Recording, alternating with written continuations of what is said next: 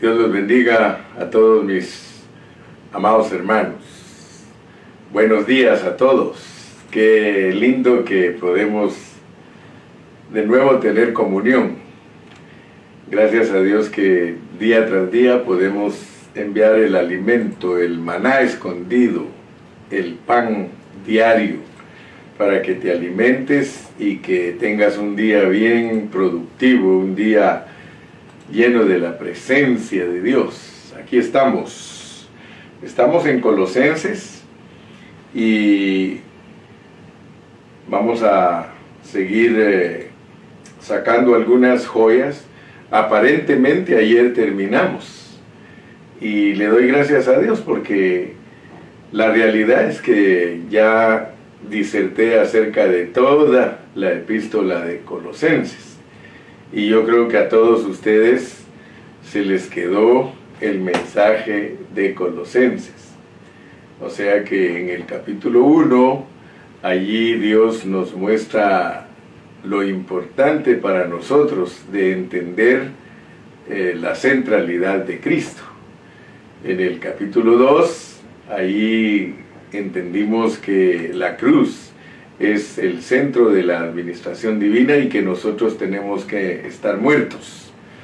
En el capítulo 3 hicimos énfasis de vivir en resurrección, despojándonos del viejo hombre y aprendiendo a que eh, revestirnos tiene que ver con eh, que nosotros eh, podamos experimentar a Cristo en nuestra vida de iglesia, en nuestra vida de familia, en nuestra vida de, trabajo.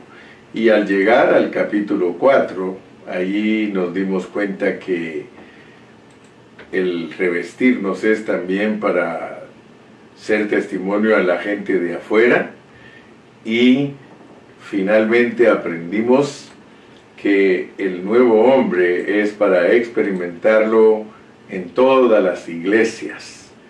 Y entonces, después de que alcanzamos a ver eso, Ahora nos toca considerar algunos puntos que son importantísimos a través de todos esos cuatro capítulos. Entonces en estos mensajes que empiezan hoy y a ver hasta dónde nos permite el Señor llegar, va a ser como un repaso, pero como para estar seguros que sí entendimos el mensaje de Colosenses. Porque lo que sucede con nosotros es que nos gusta oír los mensajes, y durante el tiempo que se están dando los mensajes Dios nos bendice, pero después se nos olvidan y entonces volvemos a la rutina, eh, a un vivir descuidado. Eh, recuérdense que el diablo siempre le gusta eso. Si algo le gusta a Satanás es que la iglesia se le olviden las cosas. Por eso yo le puse título al mensaje de hoy, Cristo nuestra vida hoy, nuestra gloria en el futuro. Así que nosotros estamos haciendo cosas hoy porque el Señor quiere darnos un galardón. Ah, ayer eh, se trató de la vestidura y la revestidura y todos los pastores que hablamos durante el día estamos ocupados en eso. Eh, en la mañana yo estuve hablando de vestirnos y revestirnos y luego Lalo también estuvo haciendo énfasis en vestirnos y revestirnos y luego también el hermano Cayetano en la noche cerró con broche de oro, vestirnos y revestirnos. Y ayer pues eh, Lalo hizo mención de que el hermano Cayetano eh, eh, le dijo, hermano, acuérdate que son tres vestidos. Y esa es la realidad. siempre cuando me toca dar las lecciones de la Biblia le digo a los siervos que cuando tengan dos cosas de seguro que van a haber tres si tienen cuatro cosas, de seguro que van a haber siete. O sea que gracias a Dios porque Dios nos ha enseñado que hay ventanitas que nos abren el panorama para alcanzar a ver cosas más grandes. Pero la realidad es que desde que yo estaba joven aprendí que el cristiano tiene tres salvaciones. Suena algo así como, como exagerado, pero la realidad es esa. El cristiano tiene tres salvaciones. El cristiano se salva del espíritu, se salva del alma y se salva del cuerpo. O sea que es tan amplia la, revelación de Dios que cubre al ser completo del hombre.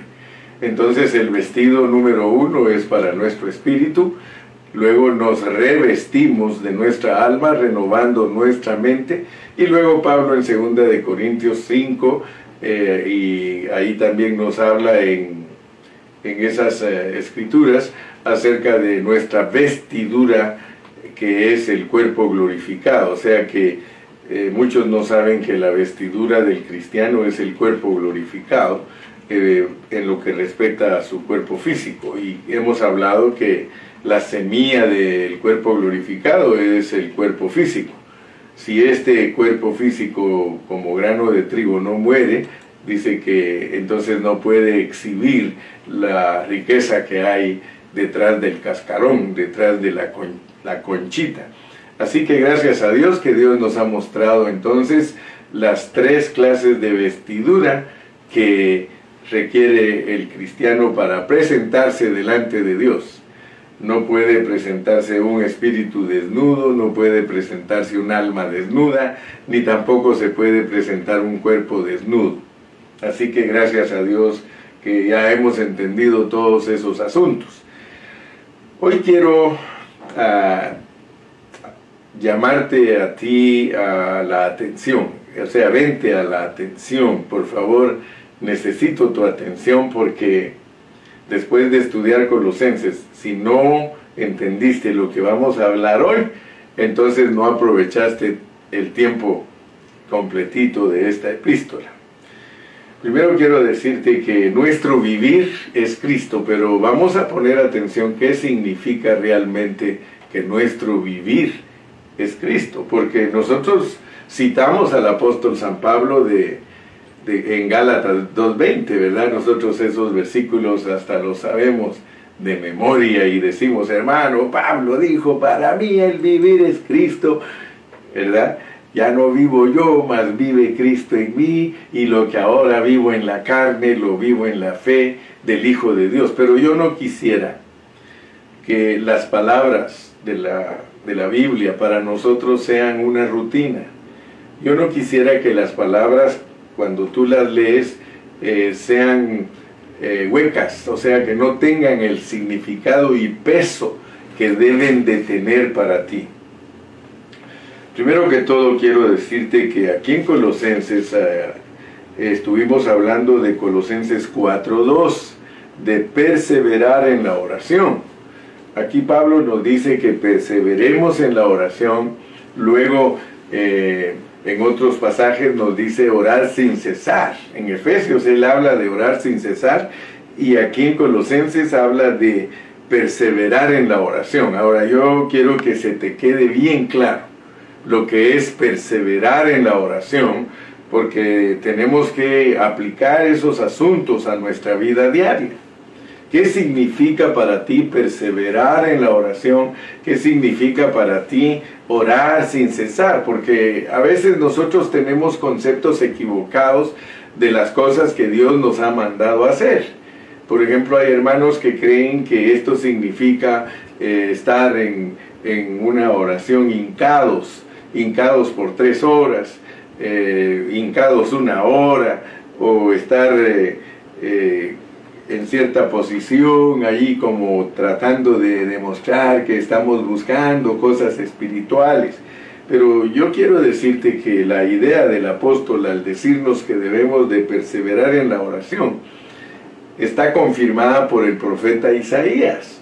En Isaías 26.3 dice, tú guardarás en completa paz aquel cuyo pensamiento en ti persevera. Escucha bien, aquel cuyo pensamiento en ti persevera porque en ti ha confiado.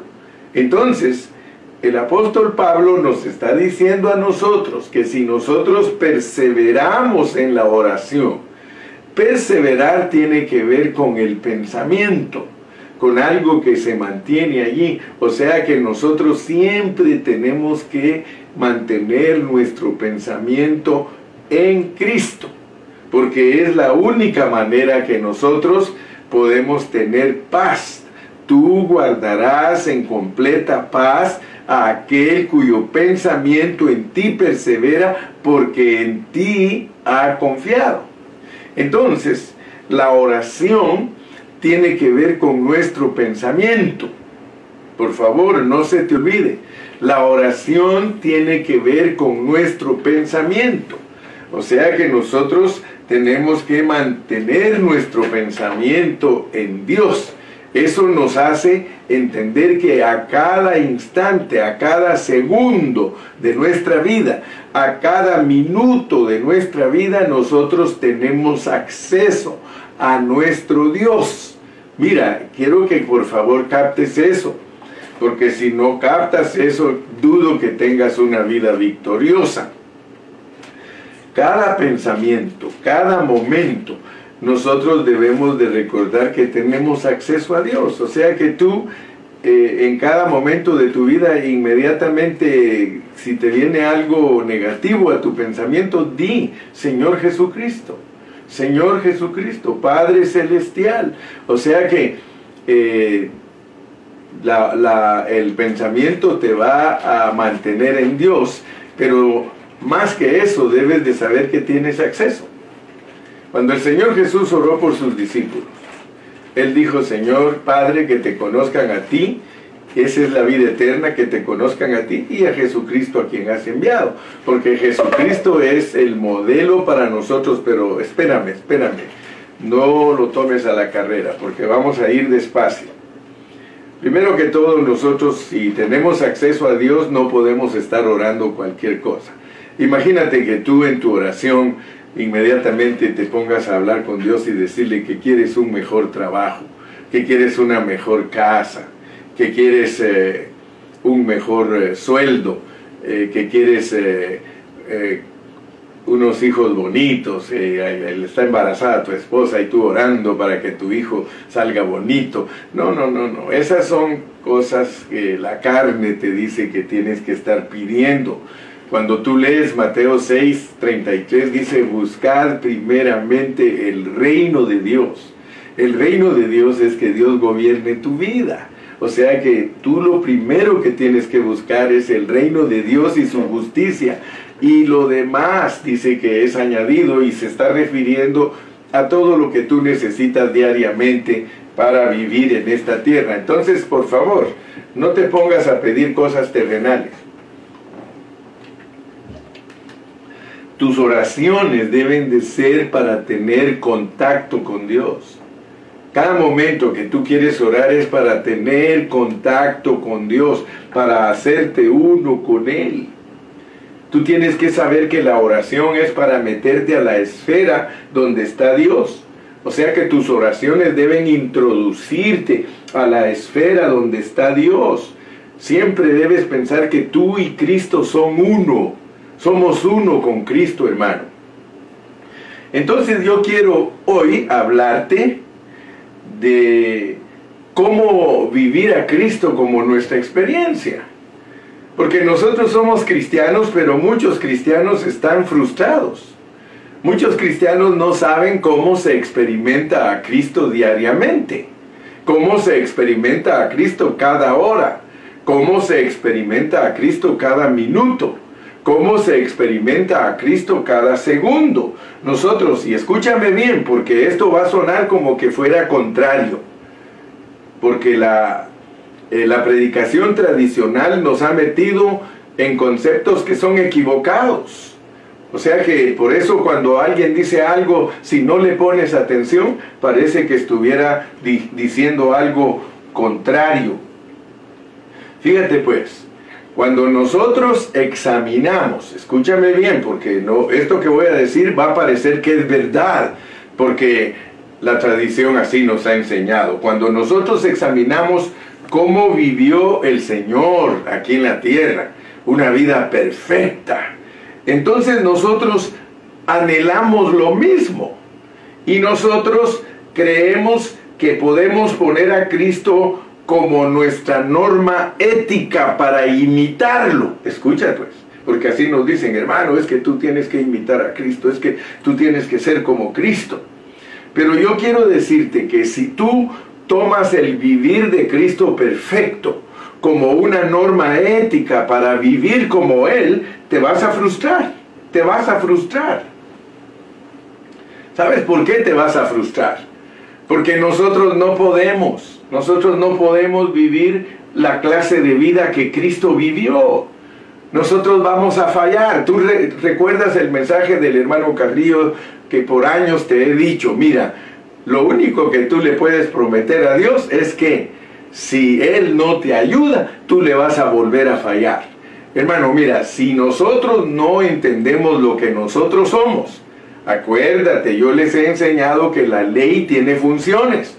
La ley solo funciona para mostrar quién es Dios, para mostrar quién eres tú y para demostrar que lo que quiere Dios es capturarte. Entonces, hermano, si tú tomas a Cristo como, como ejemplo de que Él es la clase de vida preciosa que los cristianos debemos vivir, eh, y, y lo tomas como ejemplo para quererlo imitar, entonces tú no estás buscando lo correcto, porque no es eso lo correcto. Escúchame bien, ¿qué fue lo que le dio a Cristo una vida victoriosa? Porque en esto radica que tú seas victorioso también. ¿Qué fue lo que hizo que Cristo viviera una vida victoriosa? Una vida de vencedor. ¿Qué fue lo que Él hizo para realmente ser ese vencedor? Y esto es importante que tú lo alcances a verlo, porque la victoria de Cristo no radica en su vida perfecta y que vivió una vida perfecta. La victoria de Él no radica en eso. Escucha bien, porque la victoria de Cristo fue que Él vivió otra vida. Escucha bien, Él vivió otra vida. Él no vivió su propia vida.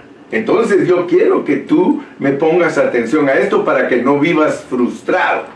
Porque la mayoría de hermanos viven frustrados porque no han entendido esto que estoy diciendo ahorita que la victoria de Cristo fue vivir otra vida. Tú sabes a qué me refiero. Él vivió la vida del Padre Celestial. Él fue claro, él dijo, yo no he venido para ser servido, yo vine para servir. Yo no vine para hacer mi voluntad, yo vine para hacer la voluntad de mi Padre que está en el cielo. No se te olvide este mensaje. Porque este mensaje te va a servir a ti. Quizá toda tu vida la has desperdiciado tratando de hacer gimnasias espirituales y tratando de complacer a Dios, pero te tienes que dar cuenta que lo has tratado de hacer por tu propia vida. Por eso fue que el Señor Jesucristo fue fuerte con los eh, fariseos, con los judíos, porque ellos querían justificarse ante Dios por sus propios medios. Pero eso es imposible. Dios no quería que guardaran la ley. Si Dios hubiera querido que guardaran la ley, entonces no hubiera enviado a Jesucristo. Pero Jesucristo, por eso Él es el misterio de Dios, porque Él vino y vivió a Dios. Eh, nosotros vamos a encontrar todos eh, los versículos en la Biblia, en los evangelios, Tú lo vas a encontrar siempre diciendo, si otro viene en su cuenta, por su cuenta, a él recibís. Pero yo no vengo por mi cuenta, yo vengo porque soy enviado del Padre. Mira pues, por favor, porque esto es misterioso. Esto es algo que, por eso dice que es el misterio de Cristo. Porque si no entiendes ese misterio, porque a lo mejor el hermano Carrillo ya te predicó todo tesalonicenses y todavía no has captado qué es lo que Dios quiere de ti. Por eso estoy repasando. Ahora voy a repasar para que entendamos con claridad Colosenses. Si no lo entendiste en la primera pasada, ahora voy, como dice, corre y va de nuez. Ahora te lo voy a empezar a repasar y te das cuenta hoy ya las cosas las entiendes mejor y ahora sabes que lo que vamos a hablar hoy es muy importante porque Cristo es el misterio de Dios y la iglesia es el misterio de Cristo.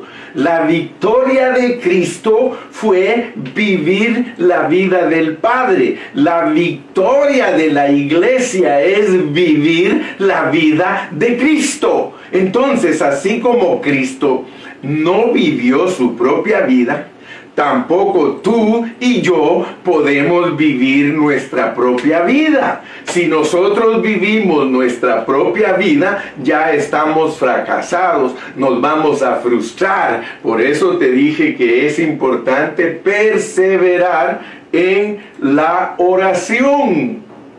Cada momento de tu vida, cuando tienes que tratar con la iglesia, cuando tienes que tratar con tu esposo, cuando tienes que tratar con tu esposa, cuando tienes que tratar con tus hijos, cuando tienes que tratar con tu jefe, cuando tienes que tratar con tus empleados, cuando tienes que tratar con el mundo. Tienes que dejar que la vida de Cristo fluya a través de ti. De otra manera vas a frustrarte. De otra manera vas a vivir como alguien que vive su propia vida. Y, tú no me, no me dejas mentir. ¿Cuál es el problema que tenemos nosotros? Es que nosotros pensamos humanamente es mi vida, yo puedo hacer con ella lo que quiera. Imagínate, mi hermano, que Cristo hubiera pensado así. Imagínate. Imagínate que Cristo al venir a esta tierra hubiera sido instruido como nosotros hemos sido instruidos. Entonces el Señor Jesucristo hubiera dicho, no, yo voy a hacer lo que me da la gana, yo voy a vivir mi vida como yo quiera, yo voy a... Entonces, ¿qué, va, ¿qué hubiese pasado? El plan de Dios se hubiese frustrado. Pues sabías tú que cuando tú haces las cosas por tu carne, cuando tú haces las cosas para tu propio beneficio, cuando tú haces, te das cuenta qué delicado es esto. ¿Te das cuenta qué es lo que Dios nos está pidiendo a nosotros como cristianos? Ahí donde me estás escuchando, piensa, Piensa lo que Dios te está pidiendo. Quizá no lo habías entendido, porque nosotros el problema que tenemos es que hemos oído miles de mensajes, pero que no nos desafían a lo real y verdadero. Yo le doy gracias a Dios, hermano, porque al punto que Dios me está trayendo, al punto que Dios me está llevando, es, hermano, que experimentemos la realidad de su palabra. Entonces, hermano, no podemos vivir con esos pensamientos uh, vagos de creer que nosotros podemos hacer lo que nos da la gana, entonces ya no somos siervos de Cristo, hermano. Entonces ya no somos personas que están buscando ser vencedoras. Tú puedes decirme a mí, hermano Carrillo, yo estoy tratando de vivir una vida agradable a Dios. Sí, pero de nada te va a servir si no entiendes que tienes que vivir la vida de otra persona. Ya no vivo yo, ya no vivo yo, ya no vivo yo, vive Cristo en mí. Entonces esto no es fácil, por eso es que te has frustrado. Por eso es que cuando te examinas a ti mismo te das cuenta que no has crecido porque no sabes la fórmula. La fórmula es el que quiere venir en pos de mí, niéguese a sí mismo. Tome su cruz cada día y sígame. Hermano, realmente oímos y oímos mensajes, pero no, no captamos, no se hace real en nosotros lo que Dios nos quiere transmitir. Yo espero que en esta mañana este mensaje se haga real en ti. Porque si se hace real en ti, tu vida ya no es la misma si no haces eh, real estos mensajes en tu vida, si, si no los aquilatas, si no los valoras, si no sabes lo que esto significa, si no entiendes al hermano Carrillo, pues te vas a quedar igual. ¿Y qué va a suceder? Que Dios no te da participación en su propósito. Porque para tener participación en el propósito de Dios, nosotros tenemos que vivir la vida de Cristo. Imagínate lo que significa vivir la vida de Cristo. Si cuando Cristo se paraba frente a las personas, Él siempre hablaba del Padre. Siempre hablaba, yo, yo y el Padre uno somos. ¿Te das cuenta de lo que significa ser uno? Porque puede ser que has oído miles, miles de mensajes de ser uno y, y no entender lo que eso significa. Imagínate, en el matrimonio, por ejemplo, somos uno. ¿Qué significa eso, hermano? En la vida cristiana somos uno con Cristo. Así como Cristo era uno con el Padre, él oró para que nosotros al recibir su vida seamos uno con Él. Y a la larga, pues nosotros venimos a ser uno con el Padre y uno con Él. ¿Por qué? Porque el que recibe al Hijo recibe al Padre. O sea que si nosotros decimos que creemos en el Padre Celestial, pero no recibimos el mensaje del Hijo de que Él vino a vivir la vida del Padre aquí a la tierra, hermano, entonces no vamos a entender este asunto. Misterio de Dios, misterio de Cristo. Nuestro mensaje, hermano, por eso es que debe de estar centrado en Cristo. Yo, yo he dicho muchas veces que eh, eh, el propósito de Colosenses eh, era de que, que ellos no fueran cautivados por, por, por, sus costumbres, por su cultura. O sea que los, los de Colosenses estaban cautivados por su cultura. Eh, piensa por favor lo que Colosenses quiere causar en nosotros. Si tú lees aquí dice, mirad que nadie os engañe por medio de filosofías huecas y sutilezas y huecas sutilezas según las tradiciones de los hombres conforme a los rudimentos del mundo. Nosotros estamos tan ejercitados en los rudimentos del mundo que a nosotros cualquier cosa que nos quieren eh, quitar esos rudimentos nos molesta. Fíjate que hay quienes se molestan cuando se les dice que, que, no tienen que hacer demasiado énfasis en su nacionalidad. Se molestan y dicen, ah, el hermano Carrillo porque él es así, asá. Pero la realidad es que Pablo nos enseña que no hay judío ni griego, no hay esclavo ni libre. Dice que, que no hay circuncisión ni incircuncisión, no hay bárbaro ni escita, no hay siervo ni libre, sino que Cristo es el todo Hermano, ¿qué quiere decir eso? Que Cristo es el todo en nosotros. Es que nosotros lleguemos al punto, hermano, que cualquier cosa que tengamos que decir, sea a la persona que sea, y repito, está bajo el contexto de iglesia, familia, jefes, empleados y el mundo. Nosotros tenemos, hermano, que expresar que vivimos a Cristo. Ya en la experiencia, ya en la práctica, hermano, eso es otro asunto. Si a, nosotros, fíjese, por ejemplo, un día le preguntaron al hermano Watchman Lee, le preguntaron, hermano, ¿qué es para usted la paciencia? Y no vayas a creer que él contestó inmediatamente. ¿Sí? ¿Qué es para usted la paciencia? Y él dijo, espérame, espérame. Voy a pensar realmente qué es la paciencia, porque nosotros debemos de saber responder. Porque si no entendemos que nosotros estamos aquí para ganar a Cristo. Fíjate lo que Pablo hablaba, yo quiero ganar a Cristo. Nosotros tenemos que pensar cuando nos preguntan qué es la paciencia, porque para nosotros la paciencia puede ser un ejercicio. Algunos de nosotros creen, oh, sí, dice, voy a aprender lo que es la paciencia. Pero el problema es de que no le damos el lugar que le corresponde a Cristo y por eso nunca somos pacientes. Porque Dios no está esperando que tú ganes cosas externas. Dios no, no te está dando a ti que ganes eh, cosas externas o que te, impongas normas éticas. Porque eso es lo que nos ha enseñado la tradición cristiana. Nos, nos, que nos vayamos a retiros para ver si así cambiamos de vida y muchos hermanos se van a la montaña y se emocionan allá porque los ponen a orar dos, tres horas orando eh, entonces se emocionan y hasta ayunaron en el día y se emocionan y contentos porque cantaron y adoraron y levantaron las manos. Pero ¿qué sucede la semana siguiente? La semana siguiente ellos están iguales o peor. ¿Por qué? Porque Dios no es un ejercicio, Él es una vida. Por eso me llama la atención, dice, y a vosotros estando muertos en pecados y en la incircuncisión de vuestra carne, os dio vida juntamente con Él.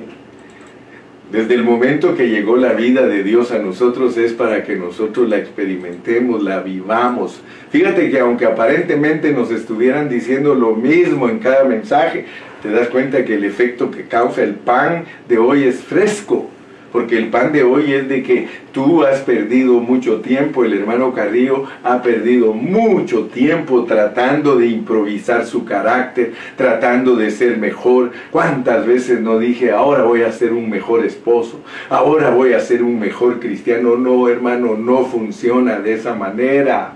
No es que mentalmente te propongas imitar a Cristo, no es eso, hermano. No es que te den conferencias de matrimonio y que traten con esas conferencias de lavarte el cerebro y de hacerte un mejor esposo. Claro que por un momento, por eso los avivamientos que le llama el hombre. Avivamientos, mira, el avivamiento es como cuando tú agarras un vaso de agua y lo sangoloteas y lo pones ahí. ¿Cuánto tiempo dura ese avivamiento? Lo pones en la mesa el vaso de agua y solo duran unos segundos eh, por la fuerza que hiciste para mover. Esos son los avivamientos del hombre. Pero Dios no está buscando ni avivamientos, ni consagración tuya, ni paciencia tuya. Me explico, ¿verdad, hermano? Él está, Él está buscando en ti que vivas la vida de Cristo, la vida de otra persona. Eso es lo difícil para nosotros. Porque tenemos que decir, ya no vivo yo. O sea que eh, cuando tú digas, ya no vivo yo, no vayas a mentir porque muchos dicen, ya no vivo yo recitando el texto, pero siguen viviendo ellos. Perseverando en la oración es de que cuando yo voy a tratar con mi esposa, le, le diga a Dios, Señor, que no le hable yo a mi esposita, que le hables tú. ¿Sabes por qué? Porque si tú dejas que Cristo le hable a tu esposa, Él le habla muy comedidamente, muy amablemente, muy amorosamente. Me explico, ¿verdad? Yo sé que estás captando. Dime amén si estás captando. Dime amén, hermano Carrillo. Realmente nunca había pensado esto. Ahora me doy cuenta que tanto tiempo he perdido porque yo he vivido mi propia vida. Yo no puedo decir como Cristo que decía que Él vino para hacer la voluntad del Padre. Yo tengo que aprender a decir yo vine o estoy aquí para ganar a Cristo. Estoy aquí para que Cristo sea visto en mí. Estoy aquí porque Dios me puso como vida de iglesia vivir a mi Señor Jesucristo. Y entonces, entonces vas a poder decirle, como le dijo él al Padre, ¿te acuerdas que una vez le dijo él al Padre, el hacer tu voluntad me ha agradado? ¿Cuándo vas a decir tú, Señor Jesucristo, el hacer tu voluntad me ha agradado? Él vivió al Padre, Él no se expresó a sí mismo. Es más, en otros versículos se entiende que Él vivió por causa del Padre, por causa de... Leamos Juan, Juan 12, 24. Leamos Juan capítulo 12 y versículo 24. Juan capítulo 12 y versículo 24. Mira cómo dice de cierto, de cierto os digo, que si el grano de trigo no cae en la tierra y muere, queda solo, pero si muere, lleva mucho fruto.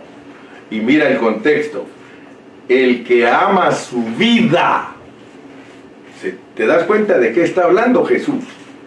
El que ama su vida la perderá. Y el que aborrece su vida en este mundo, hermano, eso es bien difícil. Muchos de nosotros no aborrecemos nuestra vida en este mundo, hermano. Y por eso vamos a tener pérdida en el siglo venidero. Porque dice, el que ama su vida, el que y el que, el que aborrece su vida en este mundo, para vida eterna la guardará. Si alguno me sirve, sígame, y donde yo estuviere, allí también estará mi servidor. Si alguno me sirviere, mi Padre le honrará. Gloria a Dios. Gloria a Dios, hermano. ¿Se da cuenta entonces que para reproducirse, porque ese era el objetivo de él, reproducirse. Date cuenta que él vino para reproducirse, pero si tú no entiendes lo que Él está haciendo por ti y lo que Él quiere lograr de ti, que Él se vea reproducido en ti, y cómo se, se ve Él reproducido en ti, de una vez te dice, no amando tu alma. Despreciala. Tienes que castigar tu alma, tienes que negarle las cosas que ella quiere. Ella quiere ser siempre bien vista, ella quiere que la atiendan bien, ella quiere todos sus derechos.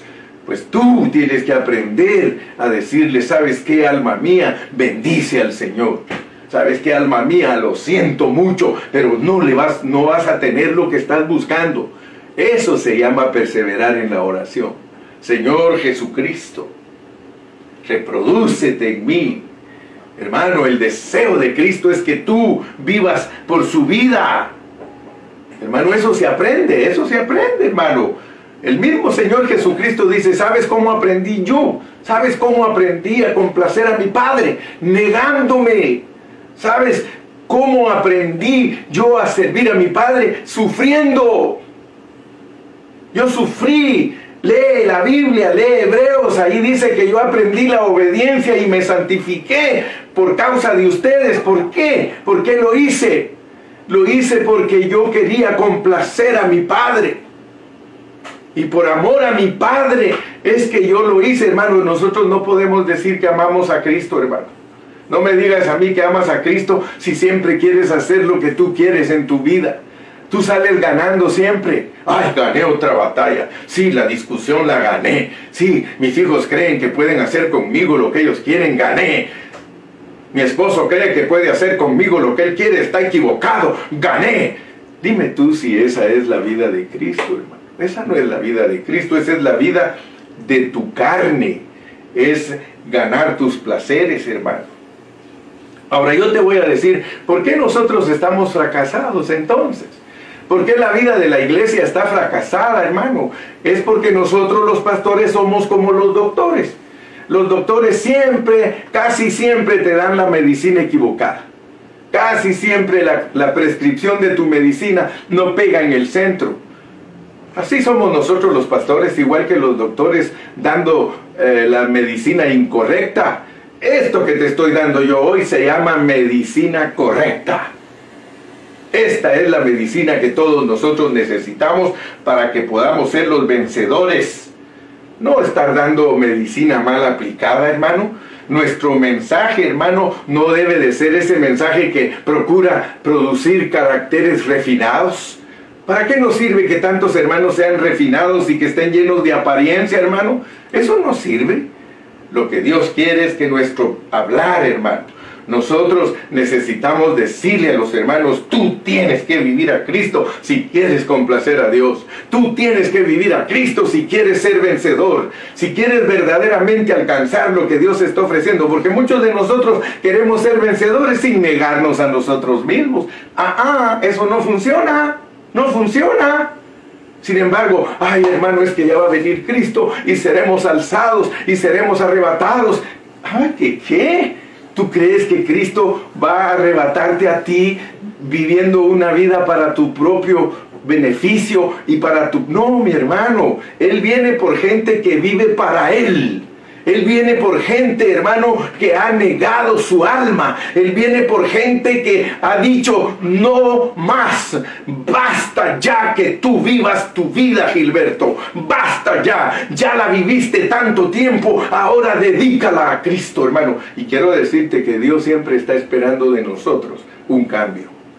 Él es como nuestros padres terrenales. Nuestros padres terrenales, y nosotros somos desobedientes, ellos solo están esperando que un día vengamos y le digamos, papá, cambié de vida, ya no más la vida vieja, ya ahora voy a ser diferente. Oh, los papás se sienten contentos, hermanos, aunque Ahora ya sabemos que es pura mentira que van a venir a decirnos que ya ahora ya cambiaron de vida. Hermano, de la única manera que uno puede cambiar de vida es cuando se niega a sí mismo. Eso produce en nosotros un cambio radical. ¿Por qué crees que yo me opongo tanto a la predicación legalista? Porque para, para los legalistas es, no hagas esto, no te pongas esto, no puedes hacer esto, no puedes hacer aquello. No, no, no, no. Hermano, ¿eso qué va a producir en ellos? Que más lo hagan. El mensaje correcto y exacto es Cristo, Cristo, Cristo, Cristo, Cristo, Cristo. Vive a Cristo, vive a Cristo, vive a Cristo. Hermano, Cristo no es una norma ni una regla. Si Dios quisiera que nosotros cumpliéramos la letra del Nuevo Testamento, porque hay una gran equivocación entre los cristianos. Los cristianos hablan de que Dios no le dio la ley a Israel para cumplirla porque no se puede, pero tampoco saben que el Nuevo Testamento tampoco se puede. Si son letras, hermano, ambos son letras. No se puede vivir el Nuevo Testamento. Si tú no vives a Cristo, dijo aquel hermano, estás frito y sin manteca. Porque la letra no es para que la vivas, la letra es para que la... Eh, pues perdón, la letra no es para que la guardes, es para que la vivas. O sea que esto es una persona, hay que vivir a una persona para poder tener victoria sobre esta letra. De lo contrario, esa letra también te mata. Así como la letra del Antiguo Testamento mata, la letra del Nuevo Testamento también mata. Dime tú, si tú no llegas a ser un vencedor, esta letra dice que vas a ser castigado. Pero esta letra dice que si vives a Cristo estás liberado, estás libre, libre de esa letra. Yo le doy gracias a Dios, hermano, por hace poquito una hermana me dijo algo lindo y si me está escuchando, hermanita, me bendijo mucho lo que usted me dijo. Usted me dijo a mí, hermano Carrillo, desde que usted me ha enseñado que debo vivir a Cristo, se me ha quitado el miedo de la gran tribulación. Porque yo antes siempre pensaba en que voy a pasar la gran tribulación, la gran tribulación, decía la hermana, pero ahora que entendí que si vivo a Cristo estoy libre de todo lo que viene de los juicios de Dios, entonces ahora estoy tan feliz, dice, porque ahora estoy tratando de vivir a Cristo y no me preocupa nada de lo que venga. Eso es eso es la realidad, hermano. Eso es la realidad. ¿Sí? Entonces la pregunta es, ¿en qué consiste la vida cristiana? ¿En qué consiste la vida cristiana? La vida cristiana no es que, estés dando vueltas en el desierto como nos ha pasado a todos. Hermano, cuando tú llegas al punto de que entiendes que a Cristo hay que vivirlo y que Él vivió la vida del Padre y que tú tienes que vivir otra vida, que es la vida de Cristo para ser vencedor, cuando eso llega a tu vida, hermano, entonces te das cuenta que es de no estar dando vueltas en el desierto. ¿Tú crees que Pablo no sabía lo que era dar vueltas en el desierto si él siempre trataba de refinar su vida a través de la ley? ¿Acaso no lees que él dice, yo siempre dice, en respecto a, respecto a la ley irreprensible, dice? Si se trata de la ley, yo me refinaba, yo era fariseo de fariseos, hebreo de hebreos, y en cuanto a esto dice tal cosa. Entonces él, él trataba, pero dice que cuando se dio cuenta que Cristo es superior a todo eso, lo tuvo por basura. ¿Por qué no tienes por basura todo tu tratar de años, de años de tratar de ser tú una buena persona? Eso es basura. Pero si tú tomas a Cristo como tu persona, eso es realidad y eso es lo que Dios está esperando de nosotros. ¿Quieres eh, un poquito más? ¿Quieres saber lo que es vivir a Cristo? Vivir a Cristo sencillamente a través de Colosenses lo puedes ver, es perseverar en la oración cuando tú perseveras en la oración, tú estás viviendo a Cristo porque Él todo el tiempo, Padre Celestial, Padre, Padre, Padre, Padre, Padre, Padre. Qué padre esa vida, hermano. Qué padre esa vida en la que Él todo el tiempo, Padre, Padre, cualquier cosa diría, Padre, venía el diablo y lo tentaba, no solo de pan vivirá el hombre. Padre, Padre, que mira que si te lanzas de aquí, Padre, ayúdame. No, no tentarás al Señor tu Dios. Sí, Él todo el tiempo se refugió en su Padre. Y cuando tú te refugies en Cristo y que todo lo que venga a tu vida, tú le digas, Cristo, por favor, en este momento, ayúdame. Cristo, Cristo, esa es una atmósfera preciosa, hermano. Solo en esa atmósfera hay realidad. Solo cuando te mantienes en ese perseverar de tus pensamientos, te dejo con este versículo que ha sido el versículo que todo el tiempo me ha bendecido. Tú guardarás en completa paz aquel cuyo pensamiento en ti persevera, porque en ti ha confiado.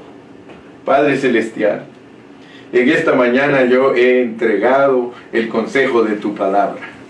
Abre los ojos del entendimiento de mis hermanos para que se den cuenta que de la única manera que somos victoriosos en esta tierra es viviendo la vida de otra persona Suena raro, Señor. Suena raro que nosotros tengamos que vivir la vida de otra persona para ser victoriosos delante de ti, pero esa es la realidad, porque lo que te hizo victorioso a ti no fue la vida perfecta que tenías, sino porque viviste la vida de tu Padre. Ahora nosotros somos invitados a